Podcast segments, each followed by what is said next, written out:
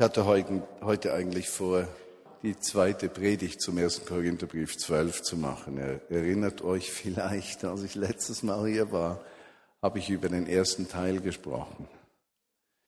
Aber ich habe mich mit Georgia abgesprochen. Ich habe einen so starken Eindruck gehabt, dass etwas in der Luft liegt, das sich in meinem Herzen aufgebaut hat im Verlauf der letzten Wochen und Monate und wo ich besonders am Freitagabend in der Anbetungszeit äh, in der Schleife von der Konferenz mit Heidi Baker, äh, wo ich mit ihr zusammen diese Konferenz hatte, empfunden habe, Gott spricht zu meinem Herzen und gibt etwas, gibt mir Worte für das, was ich ausdrücken wollte. Und deshalb verschieben wir die andere Predigt auf ein späteres Datum.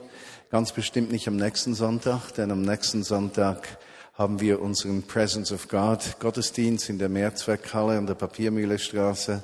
Da denke ich, ist es wichtig, dass ihr Freunde mitnehmt und wir einfach Zeit verbringen mit Jesus, uns öffnen für die Kraft des Geistes und für die Veränderung, die er zu bringen vermag. Ja, und das war auch eine Ansage jetzt für alle Podcast-Hörer, die das irgendwo hören unterwegs. Am Sonntag, am 23. März wäre das um, um wie viel Uhr? 17 Uhr? 17 Uhr in der Mehrzweckhalle. Papiermüllerstraße in Bern ein a Divine Encounter, eine göttliche Bewegung mit der Kraft von Jesus. Aber ich möchte dieses Wort, von dem ich eigentlich den Eindruck habe, ist ein prophetisches Wort. Prophetisch in dem Sinne, dass es ein Wort ist, das eine weitergehende Bedeutung hat von meinem Verständnis her, dass es vom Herz Gottes kommt für diese Zeit.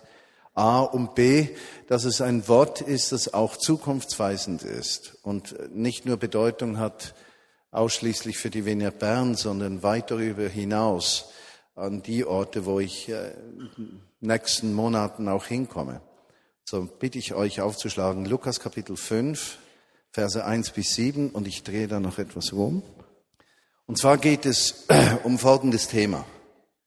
Was uns beschäftigt hat in den letzten Monaten ist eigentlich die Frage eines Perspektivenwechsels. Und ich habe immer wieder gemerkt, Worte vermögen den Inhalt nicht ganz zu transportieren. Deshalb will ich es einmal mehr versuchen. Wir sprechen von einem Perspektivenwechsel eines Lebens aus menschlichen Möglichkeiten heraus aus menschlichen Ressourcen, aus Erfahrungen, Wissen, Können heraus in eine Perspektive, die Gottes Perspektive ist und die auch bedeutet, wir leben nicht mehr aus der eigenen Kraft, wir leben nicht aus dem eigenen Wissen, aus der eigenen Erfahrung, aus dem eigenen sozialen Hintergrund, aus dem eigenen Vermögen können, sondern wir beziehen uns mit dem, was wir tun, auf die Ressourcen, die Gott selbst hat. Also wir, wir, wir schauen das Leben, unser Leben und das, wo, wo wir drinstehen, nicht mehr aus menschlichen Augen primär an, sondern wir beginnen es aus göttlicher Sicht zu sehen. Und im Moment, wo es uns gelingt, göttliche Sicht zu gewinnen, da sind wir nicht mehr abhängig von der menschlichen Kraft, Probleme zu lösen, Dinge zu erreichen oder Antworten zu bekommen, sondern wir haben Zugang zu einer göttlichen Ressource, zu göttlichem Wissen, göttlicher Kraft, göttlicher Erfahrung, göttlichen Absichten. Das ist ein Leben, das vollständig auf den Kopf gestellt wird und das für menschliches Verständnis manchmal nicht ganz nachzuvollziehen ist. Erzähle euch eine Geschichte nur von heute Morgen, damit wir uns nicht in alten Geschichten baden, sondern neue aufnehmen. Heute Morgen hatte ich den Eindruck in Winterthur, wirklich einen Stand einzunehmen, dass die Armut dieser Welt ein direkter Auftrag an das Volk Gottes und die Christenheit ist, nicht nur darüber zu sprechen, sondern der Armut zu begegnen. Und man begegnet der Armut zuerst dort, wo man sie am ehesten sieht, dort in der eigenen Familie. Und ich habe zum Ausdruck gebracht, wie wichtig es ist, dass wir in unseren Gemeinden eine Herzensoffenheit haben für Menschen, die benachteiligt sind. Seien das Menschen, die aus Rassegründen benachteiligt werden, weil sie Ausländer sind, benachteiligt sind, weil sie ihr Leben nicht ganz auf die Reihe kriegen, weil sie finanziell benachteiligt sind. Und ich habe gesagt, an und für sich spielt das keine Rolle. Es ist die Aufgabe der Gemeinde von Jesus, die sich sichtbar werdend an einem Ort versammelt und unter der Woche verbindlich zusammenlebt, sich umeinander zu kümmern. Und als Zeichen habe ich diese Menschen nach vorne gerufen und wir haben eine Viertelstunde göttliche Umverteilung materieller Güter geübt. Und das war eine ergreifende Situation, wie viel geweint wurde, wie der Geist Gottes kam. Aber ich erzähle euch drei Geschichten, die mich besonders berührt haben. Ein kleiner Junge hatte zwei Franken aus seinem Sparschwein mitgebracht, um das irgendwann in die Kollekte zu werfen. Aber er hatte diese zwei Frankenstücke in der Tasche und als diese Geschichte kam mit Geld verschenken, hat er mit mehr oder weniger schwerem Herzen seinen Weg unter die Füße genommen, ist nach vorne gekommen und hat jemandem diese zwei Franken geschenkt. Und ging wieder zurück. Und wie er sich hinsetzt am Platz, liegen unter seinem Stuhl 20 Franken. Jetzt, man kann sich ja fragen, wie sind die dorthin gekommen? Aber fragen wir uns das mal nicht, denn für diesen Jungen war eines klar. Wer gibt, dem wird gegeben. Und er ging zu seinem Vater und gesagt, Dad, Dad, Dad, es funktioniert, es funktioniert, es funktioniert. Wenn man es durchbricht, es funktioniert. Eine zweite Geschichte eines Mannes, den die meisten von euch kennen und ich denke, er nimmt es mir nicht übel, wenn ich seinen Namen nenne, weil das die Geschichte noch etwas schöner macht. Kennt ihr den Jakob aus dem Bundeshaus? Wie heißt er? Wampfle. Ja, plötzlich steht also heute nach dem Gottesdienst ein Mann vor mir und strahlt mir ins Gesicht, Abstand ungefähr 15 Zentimeter. Und ich, und ich, ja, es gibt solche und solche. Ich habe ja, ich habe ihn dann zurückgestrahlt und habe nichts gesagt und er hat nichts gesagt. Und dann sagt er, kennst du mich? Ich war etwas überrumpelt, sagte, nein, eigentlich nicht. Erst als ich einen Schritt zurückging, merkte ich, wer es war. Und mit weinendem Gesicht sagte er zu mir, als du diesen Aufruf gemacht hast, hätte ich eigentlich als Notleidender nach vorne kommen sollen. Aber ich habe dort gebetet und gesagt, und Heiland, er sagt das so schön, Heiland. Mir Heiland, gib mir, was ich, was ich brauche, hat er gesagt. Und er sei nach vorne gekommen, hätte jemand 900 Franken gegeben. Und er sei zurückgegangen und auf dem Weg zurück hätte ihm jemand 100 Franken in die Hosentasche gesteckt. Und ich habe gedacht, ist das nicht herrlich? Ist das nicht einmalig? Wie Gott die Einfachheit unserer Herzen sieht und Antwort gibt. Eine neue Perspektive. Ich war vergangene Woche in, am letzten Wochenende in äh, England, in Bristol. Ich war äh, Redner am Southwest England Regional Day, am regionalen Leitertag der Vineyards von Südwestengland. Und am Sonntag war ich in Bristol. Und äh, wir haben viel über das Wirken des Geistes gesprochen. Nach dem Gottesdienst sind wir essen gegangen. Und es war so, dass ich richtig gespürt habe, als wäre ich ein Fass. Jetzt, ich bin ja etwas ein Fass aber ich habe es nicht so wörtlich gedacht. Wie ich dort im Esslokal sitze, kommt wirklich der Heilige Geist von unten her hoch und ich fühle mich wie ein Fass, das ausgefüllt wird. Jetzt bei den Beinen ging das noch und so bei der Hüfte ging das alles auch noch, aber als es immer weiter höher kam, habe ich etwas Angst gekriegt, äh, wie sich das beim Herz anfühlen würde und wie es höher kommt, schaue ich mich um in diesem Esslokal und habe den Eindruck, über ein Leben hier, da habe ich das gesehen, da habe ich das gesehen, da habe ich gesagt, konnte ich nicht mehr mit meinen Freunden sprechen. Ich war plötzlich so beschäftigt damit zu denken, oh, das hat dieses Problem hat der und der hat das Problem und da ist der dieses und es geht immer höher und ich wusste, jetzt musst du gehen. Sonst geht das nicht mehr weg. Und so bin ich vom Platz aufgesprungen, ging zu diesem Tisch rüber, da saßen sechs Frauen und ich habe schon gedacht, du lieber Himmel, ich und sechs Frauen und wie geht das nur? Und habe dann so vor mich hingebabbelt, dass ich eben jetzt hier sei und mit Jesus und so. Und äh, ja, es sei jetzt so, ich hätte sie beobachtet und ich würde ja morgen abreisen, also es würde keine Gefahr von mir ausgehen, habe ich gesagt. Äh, und die haben mich schon etwas verwirrt angeschaut. Und dann sage ich die Dinge, die ich bekommen habe zu dieser einen Frau. Und diese eine Frau ersteifte und erbleichte. Und die anderen fünf Frauen haben gesagt, is it true? Tell, is it true? What he's saying, is it true? Und sie sagte kein Wort, sie war einfach bleich. Und ich wusste, es hatte voll eingetroffen. Und so sagte ich nur zu ihnen, ich wollte ihnen das nur sagen, um ihn mitzuteilen, dass Gott sie liebt und sich um die Herausforderungen ihres Lebens kümmert und zu ihnen steht. Habe mich umgedreht und bin gegangen. Ich kam mir wie der größte Trottel vor. Ich dachte nur, bei mir ist noch gut, dieses Bristol, da gehe ich nie mehr hin. Da kennt man mich nicht und die Chance, dass man mich je kennen würde, die gibt's nicht. Zu merken, hey, Gott braucht mich. Perspektive wechseln. Und dann möchte ich diese Geschichte mit euch kurz anschauen. Und zwar ist es Geschichte, wo Jesus seinen Jüngern begegnet. Lukas Kapitel 5, Verse 1 bis 7.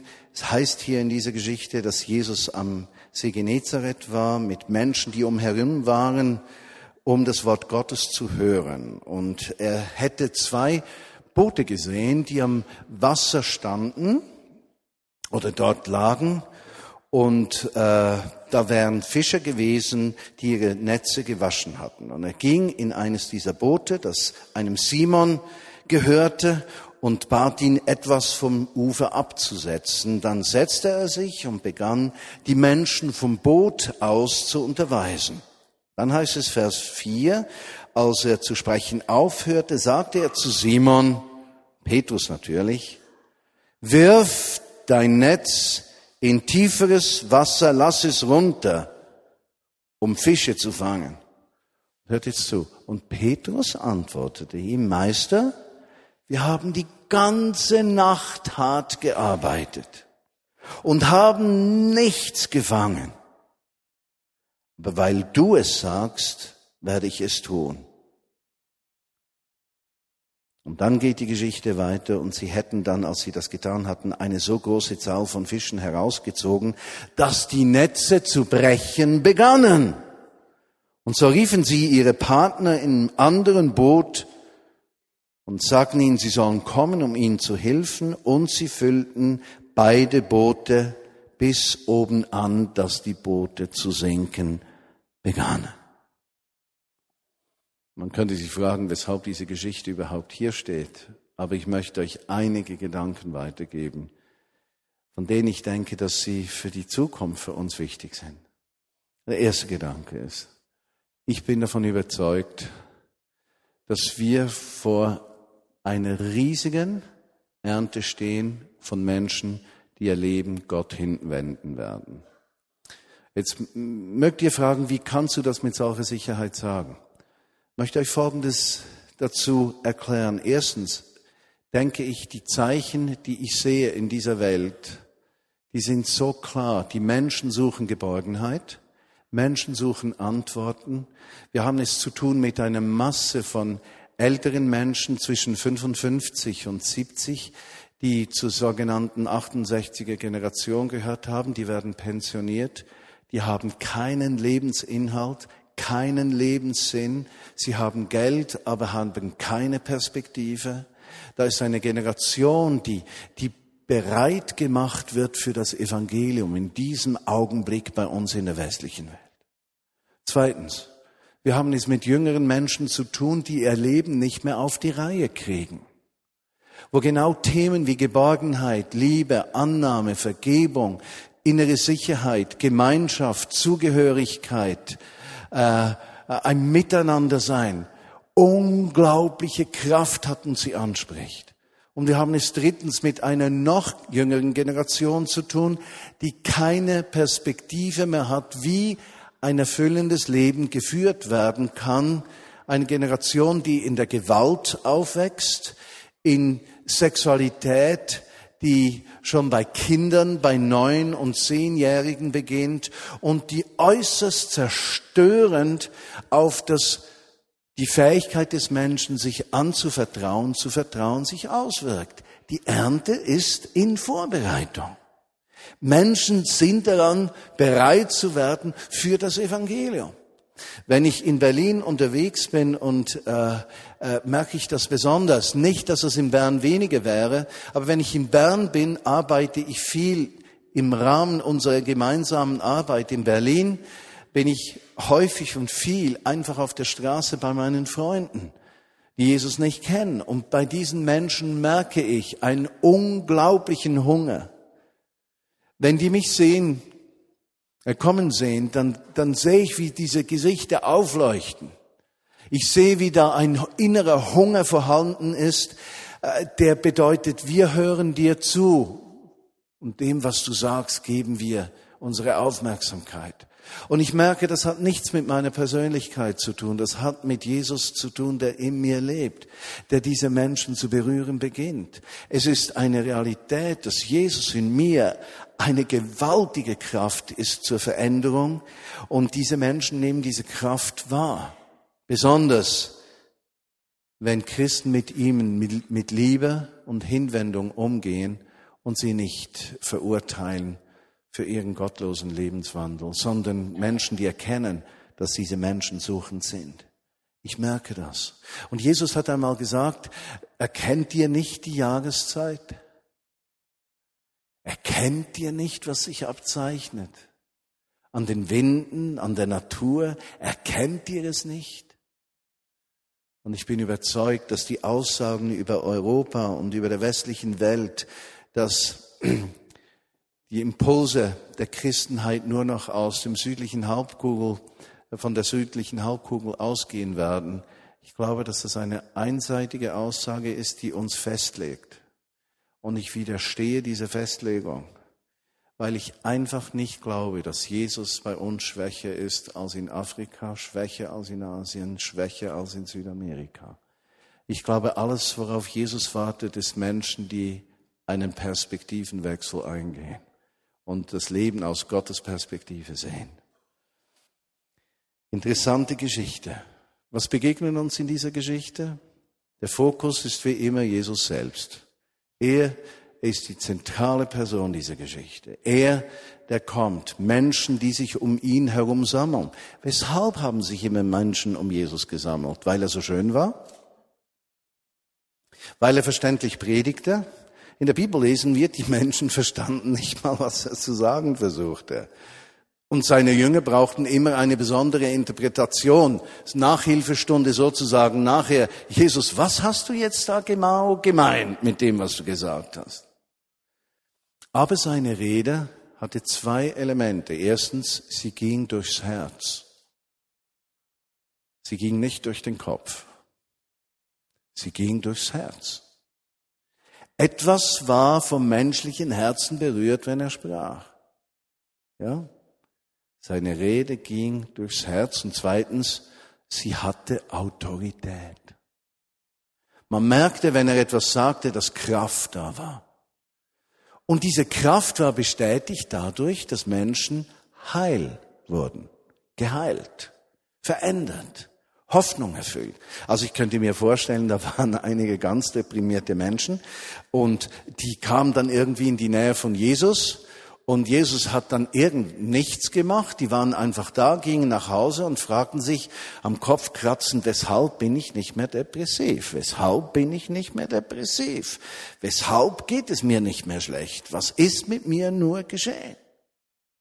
Und interessanterweise ist ja das genau das, was ich in Berlin erlebe, wenn ich mit meinen Freunden zusammen bin, die Jesus noch nicht kennen und die manchmal sagen, es ist mir so wohl, ich fühle mich so geborgen, ich will da nie mehr weg. Erinnert ihr euch an die Susi auf der Couch, die sagte, hier will ich nie mehr weg, hier bleibe ich. Und ich habe dann schon gedacht, die klebt uns dann fest nach zwei Jahren. An der Couch. Weshalb? Es geht durchs Herz und es hat Kraft. Die Worte Jesu gehen ins Herz und sie haben Kraft. Ja, erster Fokus. Aber uns begegnen noch andere Dinge. Uns begegnen Fische. Und die Fische, interessanterweise in dieser Geschichte und anderen Geschichten des Neuen Testaments, haben immer irgendeine Bedeutung. Sie sind entweder zur Versorgung gedacht oder Jesus, der zu Petrus sagt, ich mache dich zu einem Fischer von Menschen. Also offensichtlich werden Menschen mit Fischen verglichen und das Bild, das Jesus bringen möchte, ist, ihr werdet Fische ernten, ihr werdet Menschen ernten, ihr werdet Menschen fischen. Und ab und zu, als ich die Geschichte las und äh, Jesus, der zu äh, Petrus sagte, ich mache dich zu einem Menschenfischer, da habe ich also so eine Fischerroute gesehen mit einem Wurm dran. Und dann wirft man den Wurm so raus und dann schüttelt man die Rute, damit der Wurm in Bewegung bleibt. Also ich habe das, ich habe einmal in meinem Leben gefischt und habe das so gelernt. Ob das dann stimmt, weiß ich nicht. Und dann zieht, beißt ein Fisch an und dann muss man den ziehen und wenn er in der Luft ist, gehen lassen oder irgendwie so. Oder auf jeden Fall wollte ich den dann so rausziehen, ist mir die Angel gerissen, die Schnur. Äh, aber dann habe ich dann rausgekriegt und habe ihn totgeschlagen, etwas zu stark auf den Kopf geschlagen. Da sind die Augen gleich so plupp rausgekommen. Also es war nicht unbedingt, und dann denke ich mir, aha, also wir sollen Menschen fischen, ja. Also wir nehmen da irgendwelche Würmer, drehen die im Wasser rum und ziehen dann an der Schnur und hoffen, dass das nicht reißt. Und dann kriegen die am Ende mit einem Stock einen auf den Kopf und die Augen plupp, die springen raus und dann sind das Christen geworden. Ich weiß nicht, weiß nicht, wie viele von euch schon so einen Schlag auf die Birne gekriegt haben und ich weiß nicht genau, ob das so gedacht ist. Aber wenn ich diese Geschichte betrachte, scheint es mir nicht der Fall zu sein, dass es darum geht, dass wir mit einer Angelschnur Menschen fischen, sondern es geht um etwas ganz anderes. Boote, Netze. Okay. Aber bevor ich das euch erkläre, was an, und für sich sehr interessant sein wird, möchte ich noch etwas sagen. Hört dir die Perspektive von Simon. Er sagt, ich habe die ganze Nacht gefischt. Gemäß meiner Erfahrung als Profi. Und ich kenne mich da aus. Denn ich arbeite im Geschäft meines Vaters. Ich bin mit Fischen aufgewachsen. Gemäß meiner professionellen Erfahrung. Lieber Jesus. Und da könnte jeder hergelaufene Zimmermann was sagen. Aber ich als Fischer, nachdem wir die ganze Nacht gefischt haben, vergiss es. Menschlich gesehen ist es unmöglich. Und wir sehen diese Veränderung in der Haltung von Simon, weil die Rede von Jesus ihm durchs Herz gegangen war und Vollmacht Kraft hatte, ging er zur anderen Perspektive und sagte, bestimmt, um diese Tageszeit fischt man keine Fische. Wir haben es die ganze Nacht versucht. Es ist unmöglich. Aber weil du es sagst, werfen wir die Netze aus. Perspektivenwechsel. Wie viele Male hast du in deinem Leben Dinge versucht und es hat nicht funktioniert und du bist heute in deinem Christenleben am Punkt, wo du sagst, es funktioniert ja sowieso nicht. Gemäß meiner Erfahrung, meinem Wissen, meinem Können meiner Vergangenheit, meinen Möglichkeiten geht es nicht. Und bist du bereit zu sagen, aber weil du es sagst, tue ich es trotzdem. Perspektivenwechsel. Du magst sagen, ich habe so viele Menschen von Jesus bereits erzählt und nichts ist geschehen. Perspektivenwechsel. Hier sind bald 4000 Namen von Menschen in diesem Buch drin.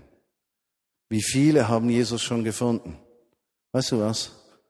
Perspektivenwechsel. Von deinen Möglichkeiten zu Gottes Möglichkeiten. Ja. Petrus hat das so erlebt. Er hat die Perspektive gewechselt. Jetzt schaut mal äh, die ähnliche, eine ähnliche Geschichte in Johannes 21 an. Ich werde viel zu lange wieder heute, viel zu lange. Aber in England haben sie gesagt, das macht nichts. Perspektivenwechsel.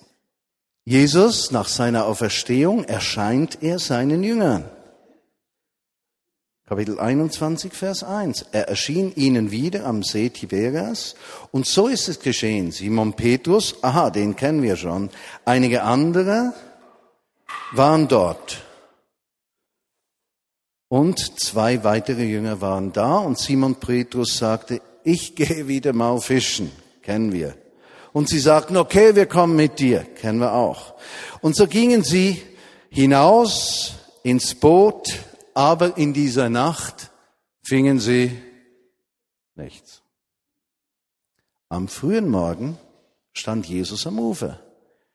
Aber die Jünger realisierten nicht, dass es Jesus war. Ja? Er rief ihnen zu, Freunde, habt ihr etwas gefangen? Nein, antworteten sie. Er sagte, werft euer Netz zur rechten Seite des Bootes und ihr werdet Fische finden. Habt ihr schon weitergelesen? Da hört man nichts mehr von, aber hallo, wir haben schon die ganze Nacht versucht und das funktioniert nicht. Bist du wieder ein Zimmermann? Oder irgendein Schreiner da? Gemäß unserer Fischereierfahrung fängt man hier nicht. Überhaupt nichts, sagt er. Sie werfen die Netze auf die rechte Seite hinaus, ja? Und was geschieht? Was geschieht? Sie waren unfähig, all die Fische, die im Netz waren, herauszuziehen, denn die Netze waren vollständig gefüllt. Und dann heißt es weiter, Sie hätten 153 Fische gefangen. Nun, ich habe versucht, Benne anzurufen, um ihn zu fragen, du, was heißt jetzt bei äh, Weinreb schon wieder die Zahl 153? Äh, also ich werde das sicherlich irgendwann mal nachliefern. Aber was ich sagen kann ist, Ausdauer des Herzens bringt immer Frucht. Perspektivenwechsel. Petrus hatte einen Perspektivenwechsel vollzogen. Er wusste, wenn einer sagt, und er hat nicht mal erkannt, dass es Jesus war, wenn einer sagt, aus einer himmlischen Motivation heraus, wirf es auf die andere Seite, dann stelle ich keine Fragen mehr, ich tue das. Bist du bereit, deine Netze auf die andere Seite zu werfen? Beruflich bist du am Ende. Bist du bereit zu sagen, ich kann eine berufliche Veränderung kann ich erleben und sehen, ich werfe mein Netz auf die andere Seite. Du bist arbeitslos und du denkst, ich habe tagelang gesucht. Ich habe 100 Bewerbungen geschrieben. Bist du bereit, deine Netze auf die andere Seite zu werfen? Bist du bereit, auf den zu warten, der zu dir spricht und dich führt? Bist du einen Perspektivenwechsel bereit? Oder willst du dein Leben bis zum Ende deiner Tage aus der Perspektive deiner eigenen Möglichkeiten führen? Johannes 6 zur Abrundung. Ein interessanter Text in diesem Zusammenhang. Johannes 6 zum Thema Perspektivenwechsel. Und dann schauen wir uns noch ganz kurz die Schiffe und die Netze an. Johannes 6, dort lesen wir, als Jesus sagte, ich bin das Brot des Lebens. Wer nicht von meinem Fleisch isst und mein Blut trinkt, der wird keinen Anteil an mir haben. In Johannes 6, 6 lesen wir von einem fundamentalen Perspektivenwechsel, einem Leben nicht aus eigener Kraft, sondern aus der Kraft Gottes. Und nachdem er das gesagt hat, eine unglaubliche Herausforderung, lesen wir in Vers 60, als sie das hörten, sagten viele seiner Jünger, das ist eine harte Lehre. Wer kann sie annehmen? Und Jesus erkannte das Murren der Jünger und er sagte zu ihnen, habe ich euch herausgefordert? Was denkt ihr denn, wenn der Menschensohn in den Himmel kommt, dort wo er vorher war? Der Geist gibt Leben, vom Fleisch kommt aber nichts. Die Worte, die ich zu euch gesprochen habe, sind Geist und sie sind Leben. Und jetzt sind noch einige hier, die nicht glauben. Perspektivenwechsel. Lässt es zu, dass Jesus zu dir Worte des Geistes und des Lebens spricht? Oder willst du aus eigener Kraft existieren? Hm. Perspektivenwechsel. Von diesem Augenblick an, Vers 66, wandten sich viele seiner Jünger von ihm ab und folgten ihm nicht mehr nach. Es war so schlimm, dass wir in Vers 67 lesen, wollt ihr mich auch verlassen? fragte Jesus seine Zwölf. Petrus aber sagte, nein, Herr, wir sollen wir von dir weg. Du hast Worte ewigen Lebens. Viele Christen können es nicht ertragen, diesen Perspektivewechsel zu vollziehen und aus einer göttlichen Perspektive herauszuleben. Sie ziehen es vor, in den Unmöglichkeiten des eigenen Lebens zu schmoren und über das Unrecht der anderen Christen zu jammern und wie sie da vor sich hinschmoren in Selbstmitleid und Hilflosigkeit finden sie nur noch einen Weg aus der Misere.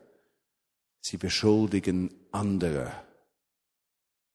am Elend ihres Lebens, anstatt zu sagen, ich lebe aus einem Perspektivenwechsel.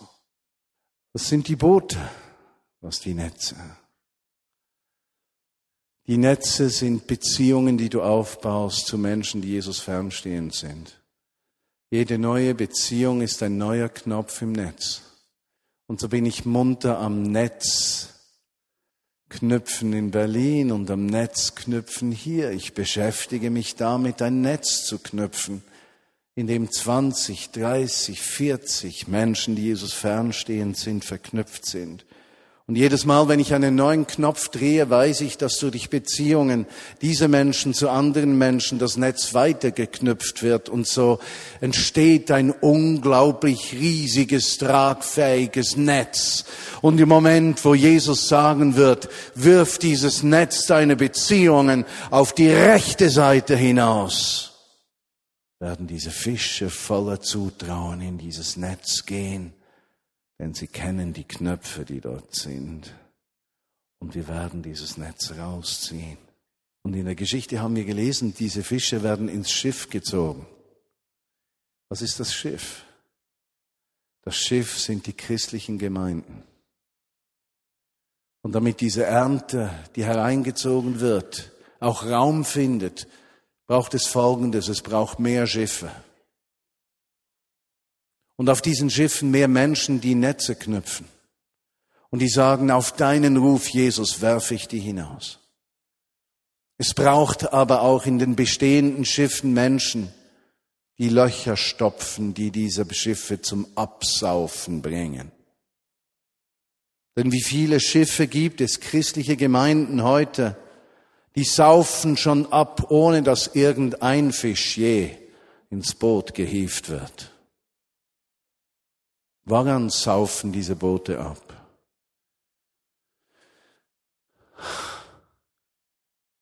An Unversöhnlichkeit, an der Festlegung von Menschen, am Mangel an Vertrauen, dass sie sich verändern können, an vorgesetzten Meinungen, an Vorstellungen, wie Menschen sich zu verhalten hätten, an negativem Reden, an Eifersucht, an Geiz, an Mangel an Großzügigkeit im Erkennen der Not des Nächsten. Und mit jeder dieser Eigenart schlagen die Christen selbst Löcher in ihre Schiffe und werden unfähig, Fische ins Boot zu ziehen. Und langsam aber sicher saufen diese Boote ab. Und Jesus sagt, flickt eure Netze und Beziehungen zu denen, die außerhalb der Gemeinde sind, die Jesus nicht kennen. Haltet das Boot in Ordnung. Vergebt euch gegenseitig, wenn ihr etwas zu vergeben habt. Sprecht gut übereinander. Lass es nicht zu, dass eure Herzen verhärten, weil die Boote sonst absaufen. Lasst uns beten. Jesus, ich danke dir, dass du mit deinem Geist kommst und uns ein Boot schenkst, die Vinja Bern, ein Schiff, das keine Löcher hat. Ein Schiff, das auch im Sturm stehen kann. Und wir bekennen, dass du der Steuermann bist. Du steuerst dieses Schiff. Und du rufst uns immer wieder auf, die potenziellen Löcher zu flicken und dafür zu sorgen, dass dieses Schiff seetüchtig ist. Und dann sagst du zu uns, flickt eure Netze und baut neue Netze. Und wir knüpfen diese Beziehungen und warten auf deinen Ruf, wo du sagst, werft rechts raus oder links raus. Und ich bitte dich, Jesus, dass du uns es uns erlaubst, teilzunehmen an dieser unglaublichen Ernte, die sich aufbaut, wo Tausende von Menschen zum Glauben kommen werden. Und Tausende in die verschiedensten Boote gehieft werden, verschiedenste christliche Gemeinschaften und Kirchen jeder Couleur und jeder Art, Schiffe, die du vorbereitest, seetüchtig, stark, leidenschaftlich. Schön, gesäubert und bereit, diese Ernte ins Schiff zu ziehen. Und danke, Jesus, dass du uns rufst. Und ich möchte dich eines bitten, dass du durch deinen Geist uns aufdeckst, wo wir untereinander Festlegungen, negative Aussagen, Schwierigkeiten und Mühe miteinander haben, Dinge, die nicht ausgesprochen und auch nicht in Ordnung gebracht sind, wo wir denken, dass Menschen so sind und wir sie festgelegt lassen und sie sich nie entwickeln können. Vergib uns, Jesus. Jesus, reinige uns. Hilf unserer Leiterschaft in der Vineyard Bern, ein weiches Herz zu haben in allen Situationen. Und aus dieser Weichheit heraus eine ganze Kirche anzustiften, ein Schiff flott zu halten. Danke, Jesus, dass du das tust. Amen.